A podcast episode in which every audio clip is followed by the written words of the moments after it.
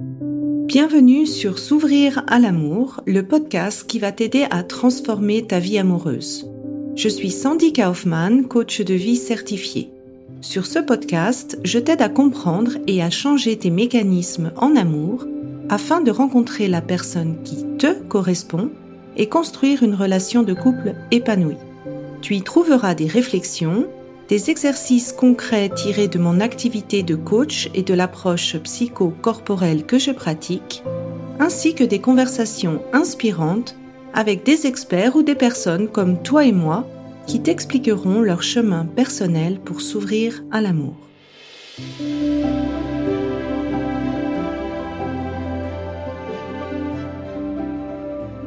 Tu écoutes l'épisode 79 Burnout et charge mentale avec Catherine Vazet.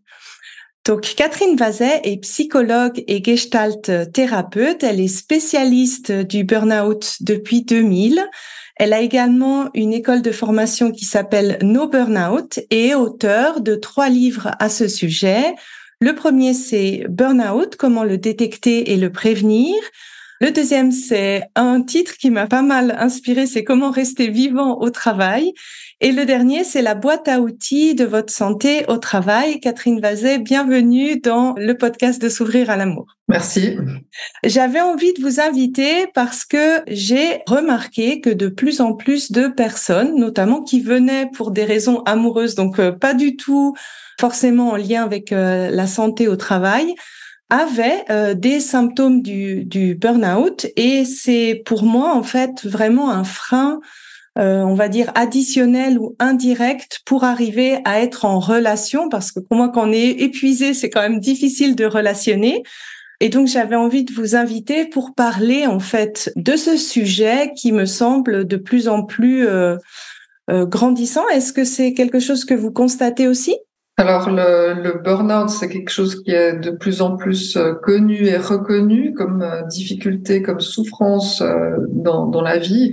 Euh, C'était pas le cas il y a 20 ans en arrière, mais ça fait ça fait longtemps que je travaille avec cette problématique-là. Donc on a plus de personnes qui peuvent se reconnaître parce qu'on en parle davantage. Puis après, il y a aussi euh, plusieurs facteurs qui sont des grands facteurs de société qui font que euh, oui, il y a probablement plus de burn-out aujourd'hui qu'il y a 20, 30 ans en arrière. Euh, les facteurs majeurs qu'on vit tous, hein, c'est la sédentarité croissante. On est de plus en plus sédentaire et dans notre travail et dans notre vie privée. Ça pose un problème par rapport au stress parce que euh, le stress nous prépare à une décharge d'énergie dans une action physique. Puis ce qui se passe actuellement dans notre société, c'est que on charge beaucoup de tensions intérieures, de stress, on emmagasine ce stress, on le contient et il y a plus ou moins de porte de sortie. La porte de sortie du stress, c'est quand on a l'impression qu'on se défoule. Hein, donc euh, ça, nécessite quand même d'utiliser le corps, de bien bouger le corps, etc. Donc ça, la sédentarité croissante, c'est vraiment une difficulté qui va se poser pour tout le monde. On est baigné dedans parce que de notre quotidien, dans, l'ordinaire de notre vie, on est moins sollicité, on a moins d'occasions euh, de s'essouffler, de bouger son corps, etc. Si on ne le fait pas consciemment. La deuxième, le deuxième facteur qui explique pourquoi il y a plus de burn-out aujourd'hui qu'il y a 20 ans en arrière, c'est le, les nouvelles technologies qui font qu'on va travailler autrement, qui font aussi que c'est plus compliqué à, à, poser des limites et à préserver sa vie privée du travail parce qu'on a la possibilité d'avoir le bureau dans la poche. Donc, ça veut dire que on peut être amené à être en contact avec notre travail 24 euh, heures sur 24. On est peut-être sur une plage idyllique. C'est possible, même sur cette plage idyllique, euh, alors que rien pourrait nous rappeler le travail, de regarder euh, ses mails, d'être peut-être interrompu dans ce, dans ce moment de détente par le travail. Euh, donc ça, ça c'est une difficulté qu'on doit faire face et, tous, on doit apprendre à faire avec ces nouvelles technologies. On a appris à les utiliser techniquement parlant, maintenant on doit apprendre à les utiliser au niveau humain aussi. Donc qu'est-ce que ça provoque en termes aussi de rythme de travail, d'interruptions trop fréquentes, que ça nous mange notre vie privée ou qu'on est trop euh, en contact et en souci de notre travail dans la vie privée. Et tout ça, c'est des choses qu'on doit, euh, qui est indispensable à apprendre. Euh, voilà, donc on a des grands facteurs majeurs de la société dans laquelle on vit. Euh, un autre facteur, c'est qu'on s'identifie énormément à notre travail. Et ça, ça fait qu'on va mettre en priorité parfois le travail, les obligations professionnelles, comme si c'est ça qui prend le dessus, qui prend le dessus sur d'autres choses de notre vie. Donc, au niveau de construire notre équilibre de vie, c'est plus compliqué. Ça le serait moins si le travail était euh, une chose parmi d'autres, puis que peut-être la famille, on s'identifierait peut-être plus à notre famille. Du coup, ce serait peut-être la priorité sur la famille, euh, mais c'est pas le cas euh, pour une majorité de gens, en tout cas, on va dire en Europe, dans notre culture occidentale, on met en avant les obligations professionnelles, en fait. Et quelqu'un qui, qui se dit ouh là je crois que je remplis pas mal de, de ces facteurs là euh, je pense beaucoup se reconnaissent là-dedans. Comment est-ce qu'on peut savoir si on est proche du, du burn-out ou déjà en burn-out? C'est quoi les les principaux euh, symptômes en fait? Donc, ce qu'il faut comprendre avec le burn-out, c'est que c'est un épuisement qui est dû au stress chronique. Donc, ça veut dire que ça prend un certain temps pour, pour qu'on s'épuise. On risque pas le burn-out si ça fait euh, deux, trois mois qu'on est en surcharge totale parce qu'il y a une échéance, il y a un projet à amener, etc. Euh, là, on va avoir des symptômes de stress, mais on risque pas d'épuiser notre corps parce qu'il faut plus longtemps que ça pour épuiser le corps. Et puis, dans le, au niveau de la durée, il faut un minimum de six mois de, stress chronique pour risquer d'entrer dans ce processus d'épuisement. Et puis c'est un processus qui se déroule. Ça veut dire que quand on, y entre, on commence à entrer dans un les, les symptômes et les signaux d'alerte entraînent d'autres symptômes qui entraînent d'autres symptômes. Ça veut dire que c'est pas juste le travail, c'est que c'est tout un processus intérieur qui va se passer. Et puis si on décrit euh, la chose, ce qu'il faut aussi savoir avec le burn-out, c'est que c'est le corps qui s'épuise et qui va avoir des répercussions sur notre équilibre psychologique, notre morale, la façon dont on gère nos émotions. Et c'est pas comme la dépression qui est un trouble euh, psychique qui va influencer le corps. Donc c'est vraiment un épuisement de, notre organisme qui va nous déséquilibrer entièrement au niveau de notre de qui on est en fait. Et puis ça va se manifester de la manière suivante. Euh, souvent il y a on parle souvent de fatigue, mais en fait c'est pas ça que les, gens vivent la plupart du temps ils vivent plutôt une impression de saturation, d'avoir l'impression de plus avoir envie, plus avoir le goût d'aller au travail ou de se forcer à travailler. Donc il y a une démotivation qui va arriver euh, assez rapidement. Et puis il y a une atteinte au niveau, on, en parle peu, il y a une atteinte au niveau intellectuel, de plus en plus de peine à se concentrer, une peine à, mémoriser certaines choses et une perte de la vision d'ensemble. Ce qu'on peut comprendre très bien, c'est que normalement, le stress, euh, ça va changer notre perception de notre environnement. On va focaliser sur euh, la source potentielle de danger. Donc, on appelle ça la vision tunnel. Hein. Ça veut dire qu'on va être capable de voir qu'une seule chose et on, ne voit plus le reste. Donc, dans le stress chronique, ça se passe aussi comme ça. C'est exactement le même processus. On va se focaliser sur une chose à la fois et on perd une vision d'ensemble. Et en plus, on a un effet pervers, c'est que sous stress, on focalise sur la source potentielle de danger, donc les problèmes éventuels, les obstacles éventuels, et donc on focalise sur ce qui pourrait arriver de grave ou de négatif. Et dans le stress chronique, ça se passe aussi comme ça. Euh, la personne, de plus en plus, va plutôt euh, être attentif à tous, tous les problèmes qui restent encore à résoudre ou toutes les choses qu'elle n'a pas encore fait plutôt que de voir ce qu'elle a déjà réalisé ou ce qui va bien. Donc il y a une, vision biaisée de l'environnement ou de son travail ou de sa vie en fait. Et plus on avance dans le processus, plus ça, ça s'aggrave et ça peut s'aggraver même en ayant des attaques de scénarios catastrophes. Hein. donc ça, ça, peut vraiment se, se développer d'une manière extrême, qui va provoquer aussi bien sûr des inquiétudes, des ruminations euh, mentales. Hein, ça veut dire que ça, là, on, commence à cogiter, à essayer de trouver des solutions, puis ça devient envahissant parce qu'on n'a plus le choix. C'est comme quelque chose qui est irrépressible qui commence à arriver. Et puis c'est normal que ça se passe comme ça parce que le stress, au départ, c'est une réaction de notre cerveau archaïque. Donc c'est une réaction de survie. Donc ça prend le dessus sur le plaisir, sur euh, les choses où on peut admirer la vue, etc. Parce qu'il y a, y a l'histoire de survie derrière. Et, les gens se sentent comme ça aussi. Et dans notre tête, ça, va être de plus en plus la survie. Donc ça, c'est aussi une chose qu'on va remarquer au début. Hein, c'est une impression d'être saturé, le travail prend de plus en plus de place dans ma vie, ça envahit ma vie privée sous forme de rumination, de soucis professionnels. Je vais commencer à, devoir travailler plus d'heures pour essayer d'avoir le même rendement que d'habitude. Ça veut dire que pour compenser l'inefficacité, je vais travailler davantage avec une impression que j'y arrive de moins en moins. Donc ça aussi, ça atteint aussi le, la confiance en soi, hein, parce que les personnes se rendent compte qu'elles travaillent moins efficacement que d'habitude. Et puis, euh, donc, elles vont s'inquiéter encore plus de, de, leur travail, donc elles vont y penser encore plus pendant leur, dans leur vie privée. Et puis, c'est pour ça que ça, ça commence à envahir la vie privée, alors que, basiquement, la vie privée, elle nous aide par rapport au travail, parce que c'est là qu'on peut récupérer activement, se changer les idées, faire d'autres choses qui nous détendent ou qui nous font nous défouler, ou etc. Puis de plus en plus, le travail qui prend de plus en plus d'importance, ça fait que ça mange aussi ces moments de récupération. Donc ça, ça rajoute encore plus de, fatigue sur la personne, d'autant plus que aussi un des signaux, c'est que on dort moins bien la nuit euh, parce que les hormones de stress sont là pour nous réveiller, pas pour nous endormir. Donc en fait, le sommeil est très vite désorganisé. Et ça, ça fait que la personne, euh, de, elle, a, elle, a, de plus en plus de peine à contrôler sa vie, à gérer sa vie comme avant.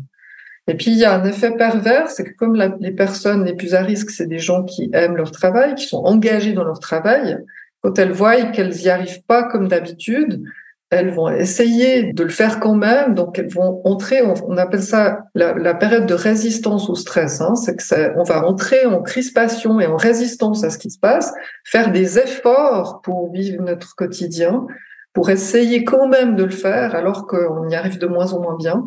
Donc il y a une histoire aussi qui, qui est d'une attitude tendue de survie plutôt que de prendre du recul avec les choses, puis de se détendre, puis de se dire euh, ok je fais une chose après l'autre, etc. C'est de moins en moins possible à le faire. Et puis il y a aussi quelque chose qui va surcharger en plus la personne, c'est que souvent elle se rend compte qu'elle est moins efficace, donc elle va mettre en place des autocontrôles. Elle va se contrôler davantage pour éviter les erreurs, parce qu'elle se sent moins fiable, et ça va lui prendre plus de temps. Et comme elle, a une moins bonne vision d'ensemble et son organisation va être complètement euh, commencer à se détériorer, et donc elle va être encore moins efficace. Et puis ça, c'est vraiment un syndrome. Plus on avance, plus on arrive vers une personne qui va être euh, de, de, plus en plus en souci, en inquiétude pour son travail. Ça va prendre de plus en plus de place dans sa vie, donc moins de ressources possibles dans sa vie privée et moins bien dormir la nuit et euh, moins efficace, donc encore plus de soucis, et puis ainsi de suite. Et à un moment donné, ça bascule de ce que vous avez mentionné comme stress chronique à bah, le corps y arrive plus, puis du coup il, il explose en fait. Alors le, le moment où on peut dire qu'il y a quelque chose qui ferait que l'arrêt de travail serait obligatoire, on ne peut plus travailler, il peut se manifester de plusieurs manières. Soit c'est le corps qui flanche, qui craque, ça peut être un grave problème de dos, par exemple. Euh, il y a des personnes qui sentaient, euh, euh, qui supportaient plus les bruits. Enfin, voilà, ça peut, ça peut se manifester au niveau corporel. Ça peut aussi se manifester au niveau émotionnel, dans le sens, ben voilà, je suis tellement angoissée que j'arrive même plus. Il y a des, il y a des personnes qui sont tellement angoissées, elles n'arrivent plus à sortir de chez elles. Hein, c'est d'un jour à l'autre, alors qu'elles n'ont jamais eu ce trouble-là d'angoisse. Donc, ça peut être des crises d'angoisse importantes.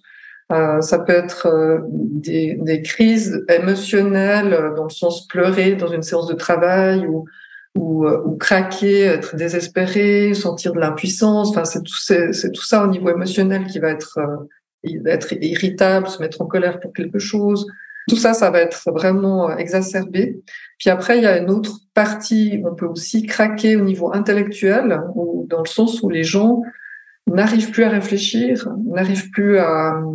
j'avais, j'avais une femme qui me racontait, elle, arrive comme tous les matins à son bureau, elle s'installe devant son ordinateur et puis plus rien. Elle sait même plus comment allumer son ordinateur. C'est le vide complet, le brouillard total dans sa tête. Elle n'arrive plus du tout à se concentrer pour pouvoir euh, même faire des gestes simples comme allumer l'ordinateur. on voit des gens qui sont, par exemple, euh, plusieurs personnes m'ont dit qu'elles n'arrivaient plus à lire quoi que ce soit. Hein. Donc il y a vraiment au niveau intellectuel, il y a quelque chose qui va faire que c'est même plus possible de fonctionner normalement dans le quotidien. Donc quand il arrive ça, c'est vrai que c'est extrêmement grave. Ça nécessite un arrêt de travail. De toute façon, la personne ne peut plus travailler. Euh, et puis, il y a, c'est un, un, degré grave d'épuisement. On essaye de pas en arriver là, d'attraper les gens avant, alors si possible, avant l'arrêt de travail, parce qu'il y a encore de l'énergie à disposition pour pouvoir changer ce qui a changé. Et si possible, ne pas en arriver à une, atteinte à ce point euh, de l'organisme. Et puis, ce qu'il faut voir aussi, c'est que tous ces symptômes sont explicables par euh, euh, les effets du stress chronique sur notre organisme. Et ce que ça atteint, en fait, c'est que si vous voulez, dans le corps, on a une pédale d'accélérateur, c'est le stress, hein, les hormones de stress qui se mettent à circuler. On appelle ça en termes scientifiques euh, le sympathique, hein, le, le, système nerveux autonome sympathique.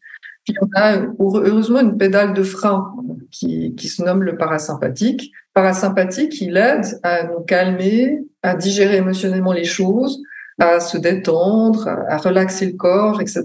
Et dans le burn-out, les deux parties sont atteintes, les deux parties sont épuisées. Donc, on n'arrive plus à accélérer, mais on n'arrive plus non plus à freiner. Ça veut dire, c'est pour ça que c'est, tout est désorganisé aussi au niveau émotionnel, parce que le parasympathique ne peut plus jouer son rôle euh, habituel dans, dans l'ordre de, la, détente ou de garder à distance les choses, de rester serein, etc.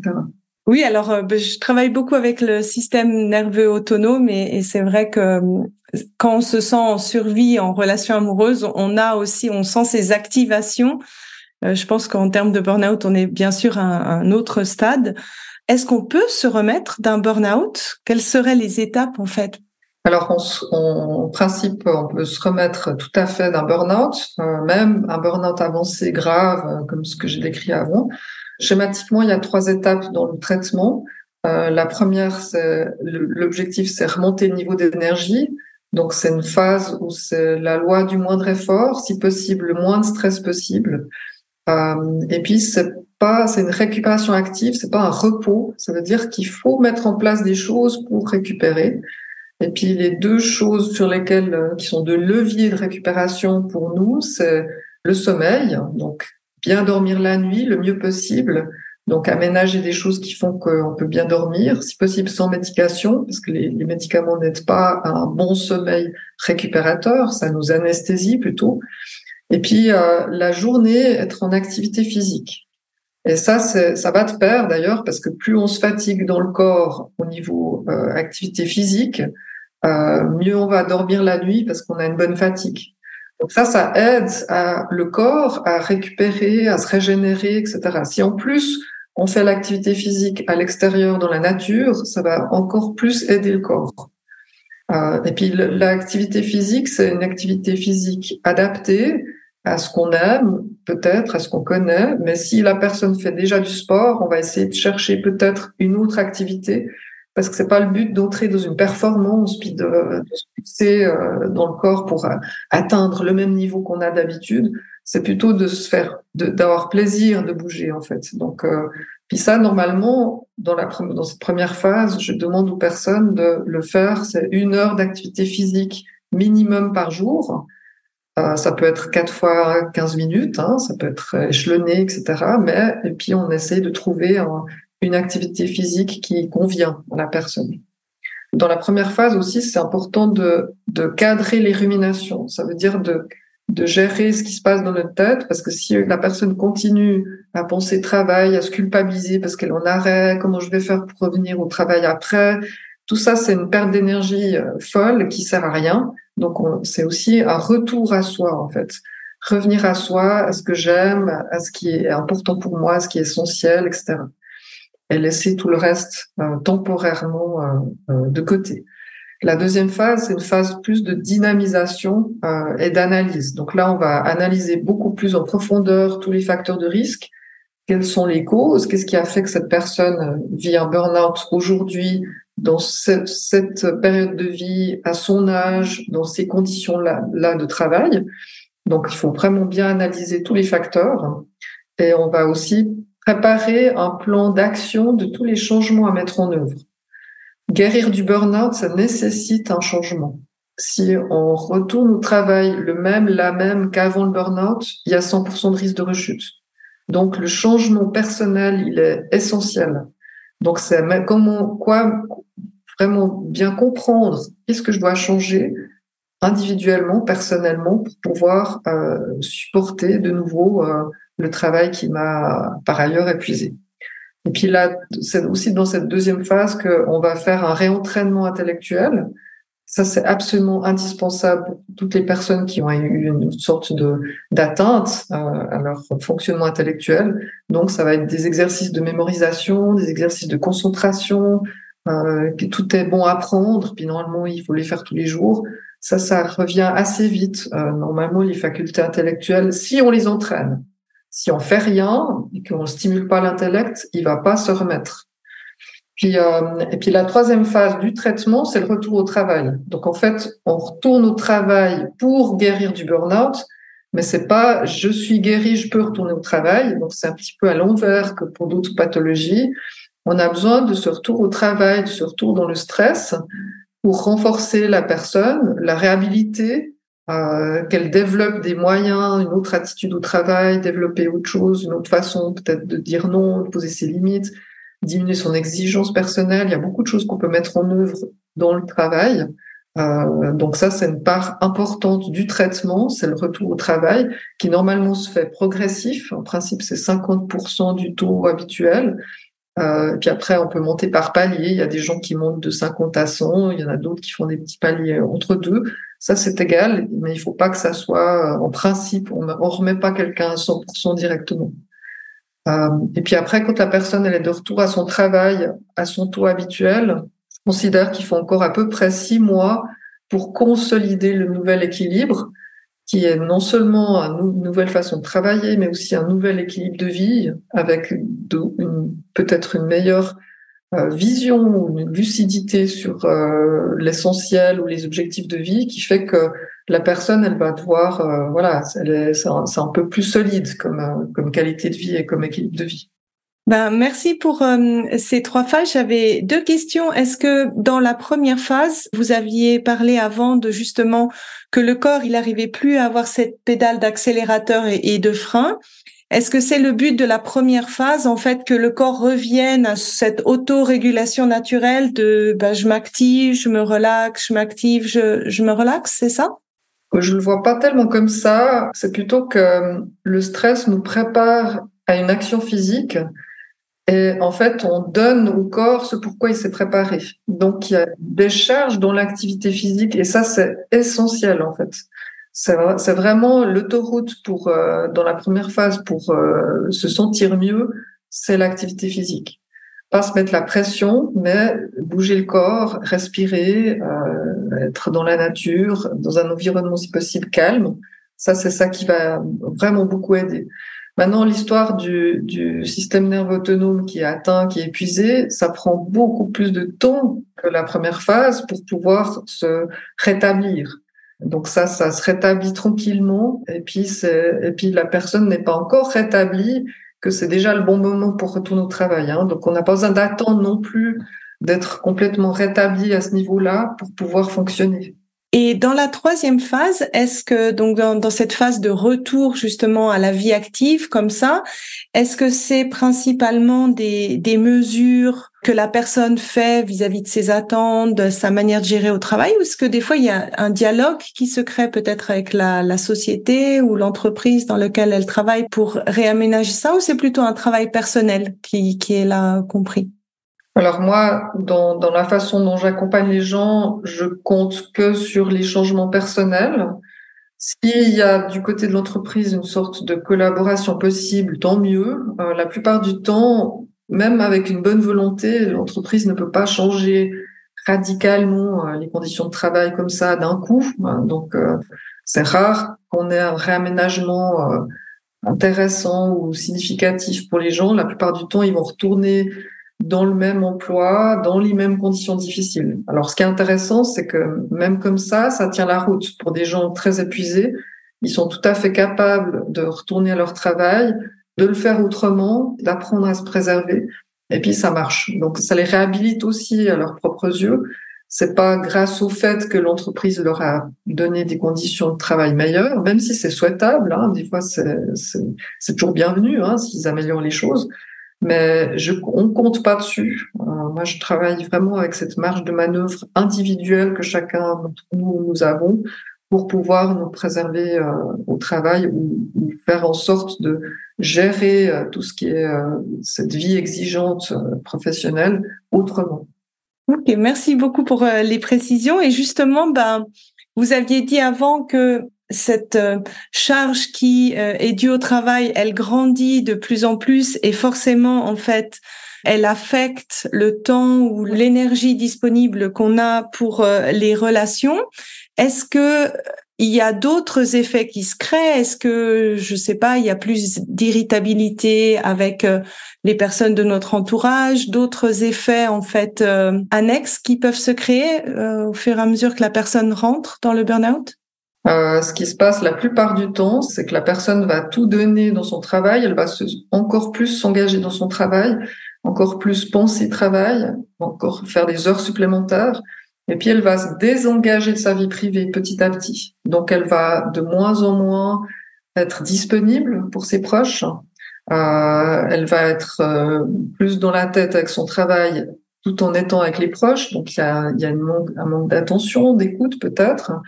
Euh, et puis il y a, y a de plus en plus ce manque d'envie de s'investir dans les choses euh, qui feraient plaisir ou euh, des choses courantes comme aller voir les amis ou aller manger au restaurant. C'est comme si ça, ça débranche parce que la personne, elle a de moins en moins de disponibilité intérieure ou d'énergie ou d'attention à consacrer à sa vie personnelle.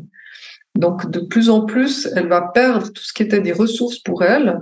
Euh, normalement, la vie privée, dans une grande partie de ce qu'on fait, ça nous aide à mieux supporter le travail parce qu'il y a beaucoup de ressources. Euh, et la relation de couple en est une. Hein, c'est une, une, très bonne ressource aussi pour nous permettre de nous changer les idées, d'être soutenus, d'être écoutés peut-être, d'avoir une solidarité. Tout ça, c'est favorable. Mais ce qu'il faut voir, c'est que la plupart du temps, dans le ce stress chronique, cette résistance au stress, l'épuisement progressif, la personne va de plus en plus déserter la relation de couple ou être moins là ou sans le vouloir. Hein, c'est pas une histoire de volonté, c'est une histoire d'incapacité de, cultiver le lien de couple ou la disponibilité aux proches ou son rôle de parent aussi, hein, c'est aussi souvent déserté. Et puis elle en revient à, peut-être encore faire tout ce qui serait des obligations, mais on va voir qu'elle va le faire peut-être de manière plus robotique, hein, sous, sous, pression, sous stress. Il y a quelque chose qui est sec, qui devient moins humain, moins chaleureux. Euh, et puis ça va être ok, je continue sur la lancée, je suis dans le stress dans le travail et je continue à être stressé pour euh, pour aller faire les courses, pour m'occuper des enfants, pour euh, pour faire à manger, pour voilà. Puis il y a, y a tout ce tout ce côté là qui qui se maintient d'être dans cette survie en fait, cette impression de survie. Après il peut y avoir une autre réaction des gens. C'est comme si bah, je fais déjà tellement d'efforts dans mon travail pour maintenir me maintenir à niveau puis réussir à faire face à tout ce qui se passe que je vais pas encore en plus en faire euh, dans ma famille, dans, ma vie privée. C'est comme si je lâche, je lâche complètement euh, prise avec euh, toutes mes obligations, mes responsabilités ou des choses qui seraient plus de l'ordre qui me demandent une, une action ou que je sois active. Et dans la vie privée, on a des choses qui, qui nécessitent qu'on cultive, qu'on nourrisse, qu'on ait des attentions, qu'on qu'on puisse être peut-être, je sais pas, créatif pour euh, pour créer euh, un, week-end sympa à faire à passer avec notre famille, ou qu'on ait des idées, ou qu'on ait envie euh, de prendre notre conjoint dans les bras parce que c'est bon, parce qu'on a envie d'affection. Euh, tout ça, c'est comme si ça ça peut tomber, ça peut ça peut être vu comme ah non encore un effort. J'ai j'ai vu tellement de gens aujourd'hui, j'ai plus envie de voir personne. Je me force quand même de rester avec mes proches parce qu'il faut mais je suis plus là en fait. Ça, ça peut être vraiment euh, une sorte de, de désert. Et puis ce que les personnes vont faire aussi, c'est comme il y a moins d'énergie, il y a plus d'envie, euh, ce qui va arriver, c'est qu'elles vont, vont commencer à se distraire avec des choses qui sont qui demandent le moindre effort, comme par exemple surfer sur les réseaux sociaux, ou bien jouer à des jeux, des applications, des jeux informatiques. Et puis ça, abrutit en fait. C'est comme si elles peuvent que passivement faire des choses, mais elles sont plus proactives par rapport aux choses. Donc ça veut dire aussi se passer des séries télé à non plus finir, puis rester coincé dedans. Euh, parce qu'il y a plus cette euh, capacité à se mobiliser en fait. Est-ce que le partenaire peut être une source de décharge émotionnelle, c'est-à-dire que tout le stress qui a été accumulé dans le travail, en fait, comme ça sort pas par le corps ou, par une phase de repos, est-ce que est-ce que vous voyez ça en fait que le finalement le partenaire qui est à la maison est la décharge? Alors ça arrive très souvent. En fait, ce qu'il faut voir, c'est que dans le travail, c'est très exigeant par rapport aux émotions. Hein. On doit beaucoup contenir les émotions.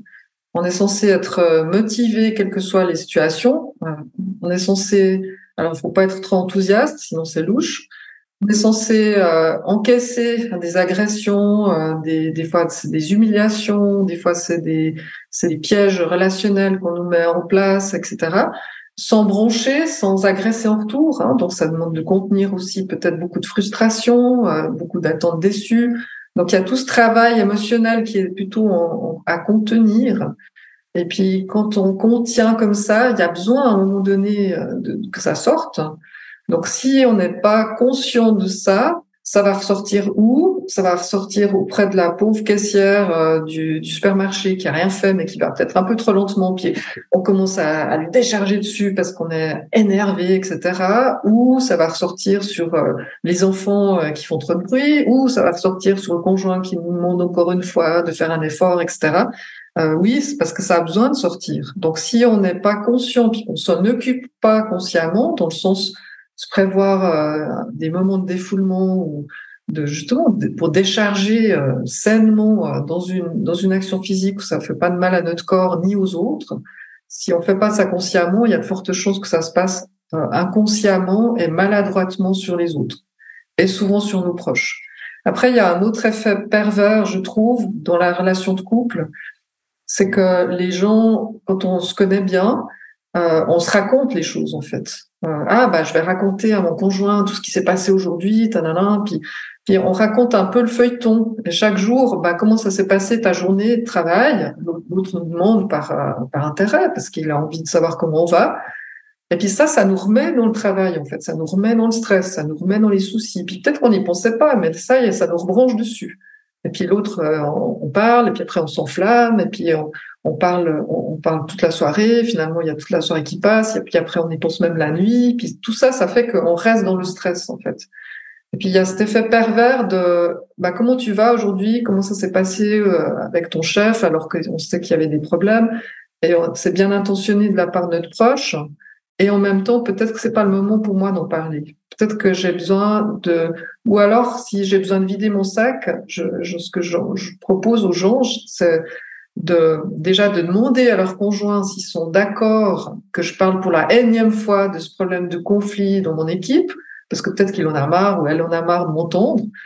Euh, donc il faut aussi euh, manifester, enfin cadrer un peu les choses. Et puis euh, si elle, il est ou elle est d'accord, je, j'accorde dix minutes, montre en main, où je vide mon sac à fond. Puis comme ça, je le fais de manière intense et je m'engage, quand les dix minutes se sont écoulées, que j'ai fini ou pas de raconter mon histoire, à arrêter d'y penser et l'autre va m'aider à changer de sujet. Hein. Donc ça veut dire c'est un entraînement aussi de passer du d'un état de rumination à changer les idées. Ça s'exerce, ça s'entraîne. Donc plus on le fait, plus c'est possible de le faire en fait. Donc ça c'est des précautions qu'on peut prendre quand on rumine du travail, des soucis professionnels ou d'autres soucis, hein, euh, le principe de base, il faut les déposer à l'extérieur de soi. Soit sous forme écrite, on peut écrire les choses, euh, les déposer sur papier, soit auprès d'un proche. Quand on dit vider son sac, c'est vrai que des fois ça fait du bien, euh, parce que simplement on a pu le mettre à l'extérieur. Mais il faut mettre un cadre à ça, 10 minutes maximum. Donc là, si on, commence à, aller dans l'orientation des, solutions, en fait, quand un couple, un des, un des partenaires du couple est en pré-burnout ou en burnout, un premier conseil en fait que vous donnez, c'est justement de cette décharge euh, limitée dans le temps, soit par l'écrit, soit avec le, partenaire sous forme de dialogue. Est-ce qu'il y a d'autres choses que vous recommandez pour euh, les couples? En tout cas, bah, ce qu'on peut dire par rapport aux couples, c'est que la plupart du temps, quand quelqu'un est dans ce stress chronique et puis qu'il est en phase de, s'épuiser, il a de moins en moins, il est de moins en moins capable d'identifier ce qui se passe. Donc le déni fait partie du processus. Euh, et puis, qui sait qui va se rendre compte qu'il y, y, a un problème C'est souvent les proches. Ils vont se rendre compte bien avant euh, que la personne elle-même, qu'il y a un burn-out qui est en train de se dérouler. Donc, souvent, les proches sont inquiets bien avant, ils voient la différence et ils en parlent et ils se manifestent et ils disent mais il faudrait que tu ailles voir quelqu'un, il y a quelque chose qui va pas, t'es pas t'es pas comme d'habitude, etc. Donc ils vont manifester quelque chose. Ça peut être un bon système d'alerte en fait. Maintenant, le, y a, y a, on pourrait dire que autant la personne qui vit le burn-out, elle est dans un processus avec des phases, la vie de couple va être malmenée aussi là-dedans. Euh, et puis on peut voir d'abord comme une phase qu'on pourrait dire d'usure, ça use la relation de couple. Et pourquoi ça l'use? Parce que le, la personne qui est le conjoint ou la conjointe, dans un premier temps, elle va essayer de soutenir, d'aider euh, la personne en burn-out. Donc, elle va peut-être faire des tâches ménagères supplémentaires.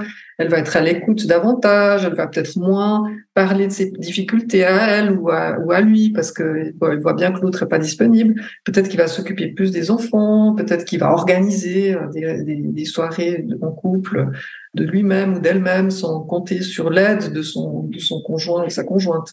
Donc, euh, dans un premier temps, il va se retrouver dans le rôle plutôt de l'aidant, hein, proche aidant. Une deuxième phase qui se pose, c'est parce que ça dure, hein, faut vraiment voir que ça dure dans le temps. Des fois, ça dure euh, six mois, une année, une année et demie, avant qu'il y ait vraiment quelque chose qui puisse euh, se révéler ou qui puisse être pris en charge. donc, pendant tout ce temps-là, il y a quelque chose qui va qui va s'user de plus en plus et la personne va peut-être entrer dans une phase plus de, de rejet en fait. De oui, mais avec euh, avec tout ce qu'on s'est dit, tu m'as promis que tu allais moins travailler, que tu allais revenir à l'heure, puis tu le fais pas, puis ça ça, ça s'empire. Puis d'ailleurs, moi j'en ai marre euh, parce que c'est moi qui fais tout pour les enfants. Euh, et puis moi aussi, je suis fatiguée. Puis la personne, elle voit que ça suffit pas en fait. Tout ce qu'elle a mis en place, ça suffit pas. Plus le processus avance, plus le conjoint ou la conjointe, il est aussi dans un sentiment d'impuissance, tout ce qu'on essaye de faire pour aider la personne, il n'y a rien qui marche. Et en plus, ça s'empire. Ça veut dire qu'il a beau euh, ou elle a beau promettre des choses, ça ça tient pas, euh, il va de plus en plus mal, la santé commence à vraiment se détériorer de plus en plus, elle le voit, il le voit, donc il y a, vraiment quelque chose qui, est dans l'ordre plutôt du rejet d'un mécanisme de défense aussi. On va toujours se défendre quand on sent l'impuissance. C'est difficile à supporter l'impuissance en fait. Euh, et puis du coup, la, la relation de couple peut être vraiment malmenée, on peut même perdre confiance en l'autre euh, parce qu'il y a toutes ces attentes déçues, il y a toute cette euh, indisponibilité qui est très blessante. Peut-être même l'autre, il est dans l'irritabilité, euh, ou bien il est fermé, ou il est sec, ou il y a, quelque chose qui est pas sympa en fait. C'est pas chaleureux, c'est pas. Il y a peut-être plus de, relations sexuelles parce que ça atteint vraiment plein plein d'endroits. Hein. Peut-être qu'il y a plus d'affection, ou peut-être qu'il y en a trop, parce que ça peut être aussi l'autre effet. Et puis, euh, donc ça, c'est une phase dans laquelle c'est extrêmement difficile. Avant la prise en charge, avant que la personne puisse être vraiment euh, commencer à entreprendre un processus de guérison, et c'est une très longue phase dans laquelle tout le monde s'use en fait. Les enfants aussi, hein, ils en pâtissent.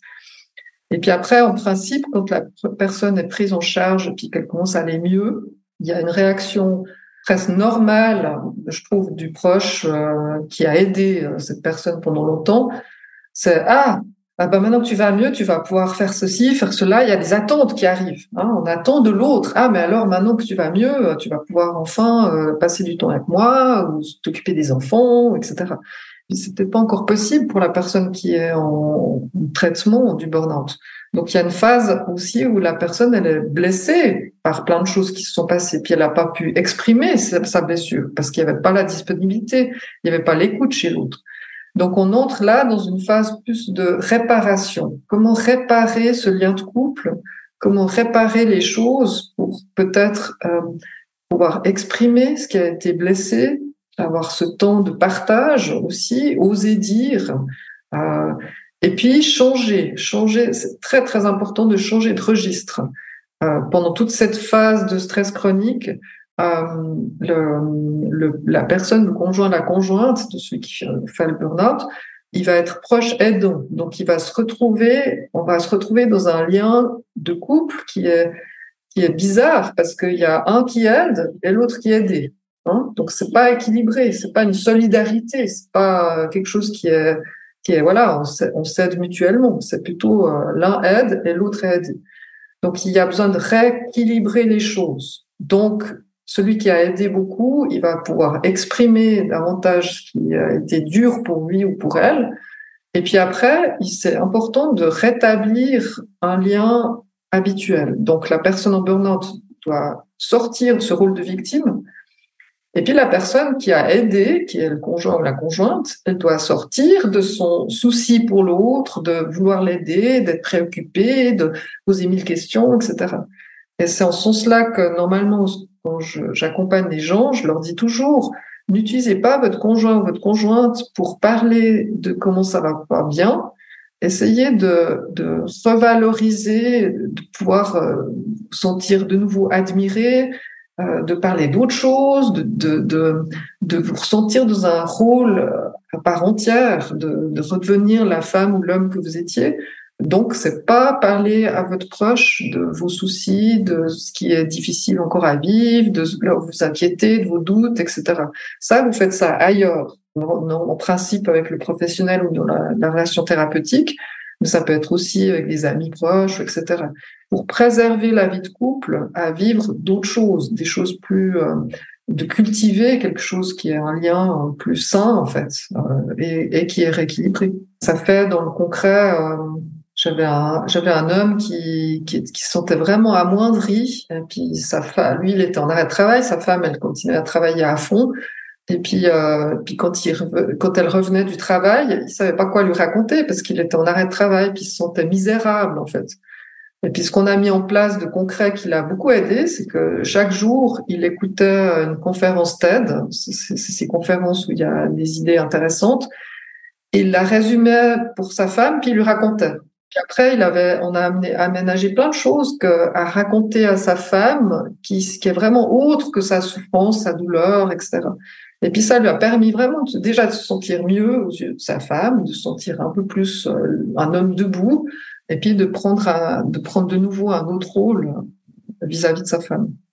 Et euh, quel conseil vous donneriez justement aux partenaires ou aux conjoints aidants, que ce soit dans la phase euh, peut-être de, rejet ou dans la phase de régénération Est-ce que c'est par exemple d'obtenir, je sais pas moi, des aides extérieures qui pourraient compenser la non-aide du partenaire? Est-ce que c'est soi-même de veiller à son équilibre émotionnel? Ça, ça serait quoi?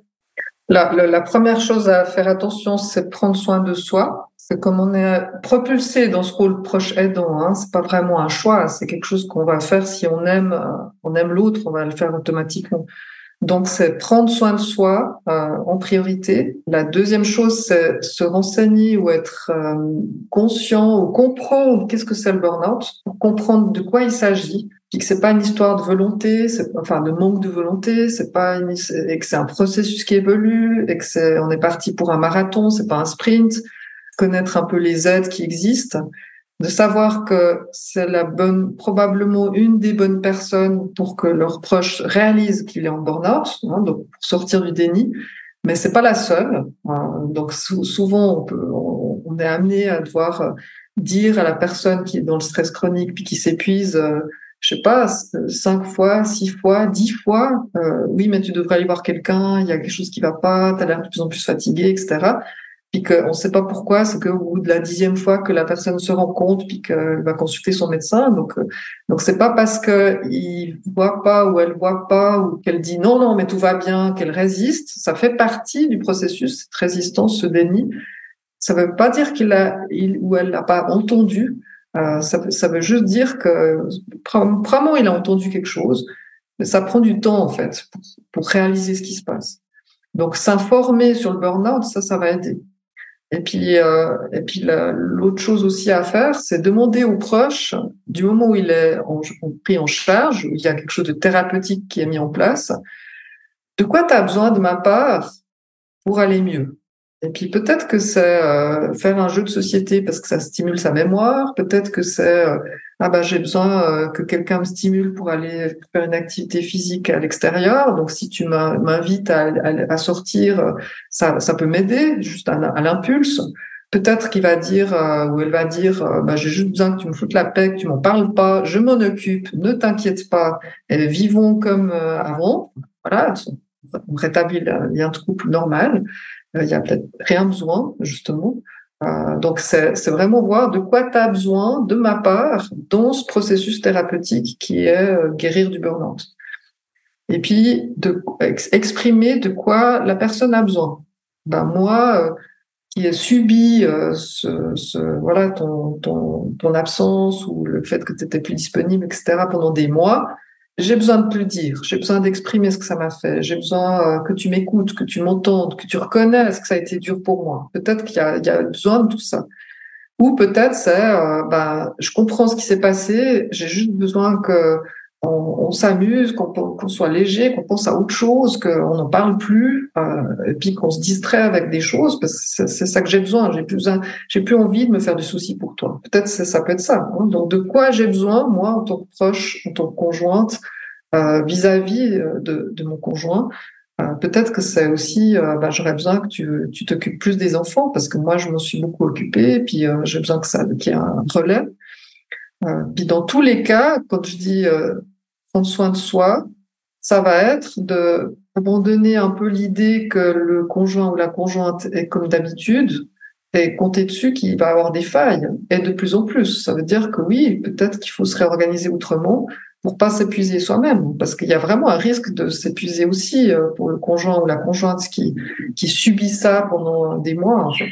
Après, on peut faire des choses ensemble, hein, ça, ça peut être et en prévention et aussi en, en traitement du burn-out. C'est remettre euh, au bout du jour euh, la décharge de stress. On peut on peut jouer les animaux, on peut danser. La danse, par exemple, c'est un excellent moyen pour décharger le stress ou les tensions. ça peut être chanter aussi. Euh, ça peut être euh, euh, faire une sortie à l'extérieur, on peut s'engager mutuellement à, à, se soutenir, à sortir. Et puis peut-être qu'il y y a aussi quelque chose d'intéressant à, à, dire, c'est que le burn-out, ça remet en question profondément la personne la plupart du temps. C'est pas, ça remet pas que en question comment on travaille. Ça remet en question les objectifs de vie. C'est quoi l'essentiel pour moi? C'est quelle qualité de vie j'ai envie de vivre. Hein, donc c'est comme un arrêt et puis la personne va, se remettre en question, puis elle va regarder un peu sa vie, comment ça se passe, faire le bilan, le point, puis elle va refaire des choix. Puis là-dedans, peut-être qu'elle va euh, vouloir choisir de s'investir autrement dans le couple ou de changer sa façon d'être parent.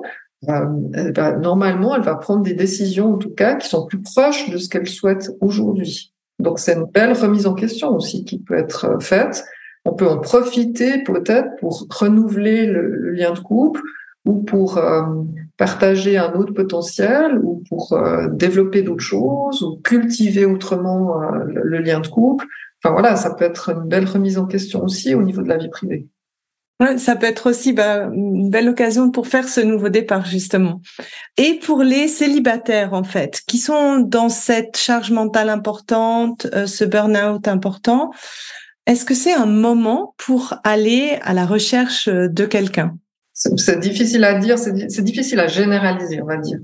Euh, ce qu'il faut voir, c'est alors déjà, c'est bien, il faut, c'est bien de réhabiliter un peu le travail parce que même si on est engagé dans notre travail, souvent c'est une source de satisfaction, de reconnaissance, de, on est peut-être fier de ce qu'on fait, on a des choses à dire, on a un rôle, puis tout ça dans la séduction avec quelqu'un, c'est utile parce qu'on va se sentir peut-être en confiance en soi, parce que on, on réalise des choses importantes, etc. Donc ça, ça, va, ça va aider pour pouvoir euh, rencontrer quelqu'un où peut-être qu'on n'est pas sûr, on est timide, etc. Donc le, travail, il n'est pas mauvais en soi. Après, si le travail m'empêche d'être disponible à rencontrer l'autre ou à, faire cet effort, hein, c'est souvent un effort de rencontrer quelqu'un, on s'expose, on s'expose à ce que ça soit une attente déçue ou qu'il y a des choses qui se passent pas dans le sens qu'on souhaite, ben à ce moment-là, il y a peut-être un choix à faire en fait. Ce que j'ai l'impression, moi, c'est que ça peut, le fait de sentir que ça nous manque de pas être en couple, ça peut aider à cadrer le travail. Parce que pour cadrer le travail, il faut une bonne raison. Il faut euh, avoir une bonne motivation parce que c'est un effort toujours de, de, de cadrer le travail. C'est plus facile de laisser faire puis de faire des heures supplémentaires puis de penser au travail, etc. C'est plus facile si on, si inconsciemment on laisse faire, c'est ça qui va se passer. Donc, si on veut faire autre chose, puis construire un autre, une autre qualité de vie, un autre équilibre de vie, il va falloir être motivé pour le faire. Et le fait de vouloir rencontrer quelqu'un, ça peut être une très très bonne motivation pour faire un peu, euh, voilà, cadrer le travail, remettre en question des choses, poser des limites, dire, euh, bah non, aujourd'hui euh, je termine à 18h30 parce que j'ai un rendez-vous, parce que j'ai une motivation à terminer à 18h30. j'ai quelque chose à, à faire peut-être d'intéressant qui, qui attire mon attention dans ma vie privée c'est pas le désert de ma vie privée. Donc du coup, ça peut être une très bonne manière de cadrer le travail, d'apprendre à se préserver du travail, parce que j'ai l'objectif de rencontrer quelqu'un. C'est créer de la place pour cette rencontre. Ou déjà, dans un premier temps, peut-être euh, développer euh, des rencontres sans, forcément que ça soit que de la séduction, euh, mais dans le but peut-être d'un jour trouver quelqu'un avec qui je me sens bien en couple ça peut être une bonne chose en fait, même pour quelqu'un qui est surchargé, d'avoir cet objectif de rencontre, parce que ça va lui donner une bonne raison de cadrer le travail et de poser des limites.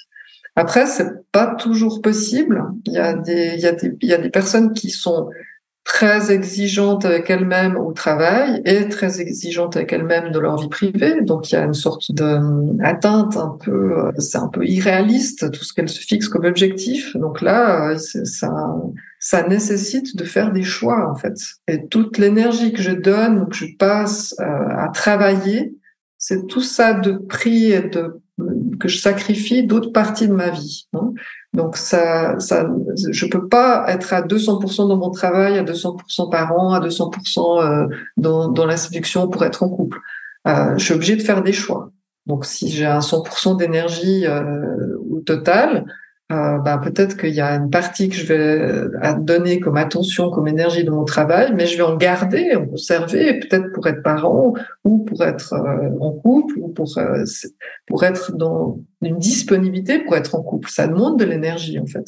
Ça demande de faire de la place en termes de disponibilité. Et ça veut dire de faire un choix, de cadrer le travail, de dire stop, de se dire stop aussi en termes d'exigence peut-être que je vais moins bien travailler parce que je veux pas en faire autant que d'habitude. Je veux pas terminer à genoux ma journée de travail. Je veux garder encore de l'énergie pour pouvoir passer une bonne soirée avec la personne que je, rencontre.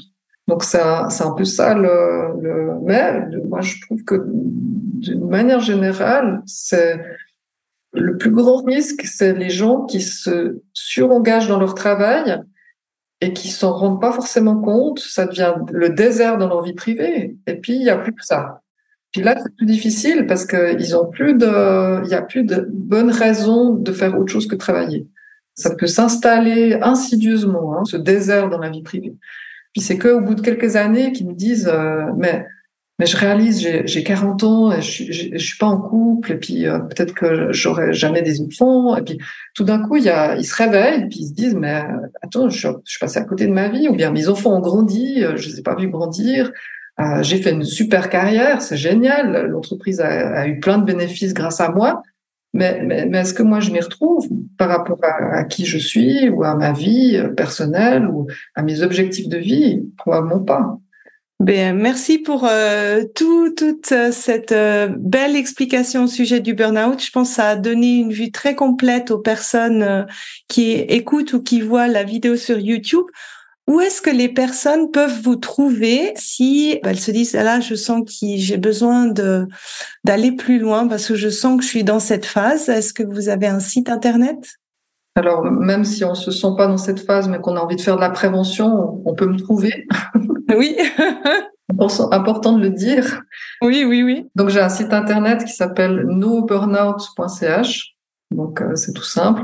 Et puis j'ai écrit euh, plusieurs livres sur le thème. Et puis j'ai aussi un blog que je tiens régulièrement où j'écris des nouveaux articles. Vous pouvez aussi euh, brancher sur le blog euh, sur mon site internet. Ok, je mettrai toutes, tous les liens dans les notes de l'épisode. Merci encore pour cette expertise et tous ces bons conseils sur le burn-out. Avec plaisir. Si tu apprécies ce podcast, la meilleure façon de m'encourager est de me laisser une revue sur Apple, Spotify ou de transmettre cet épisode à une personne de ton entourage. Et si tu es prête à t'ouvrir à l'amour et à transformer ta vie amoureuse, je t'invite à rejoindre mon programme de coaching S'ouvrir à l'amour ou de consulter mes programmes d'auto-coaching en ligne. Tous les détails se trouvent sur mon site sandykaufman.ch. Et n'oublie pas, il n'y a que tes peurs qui te séparent de l'amour.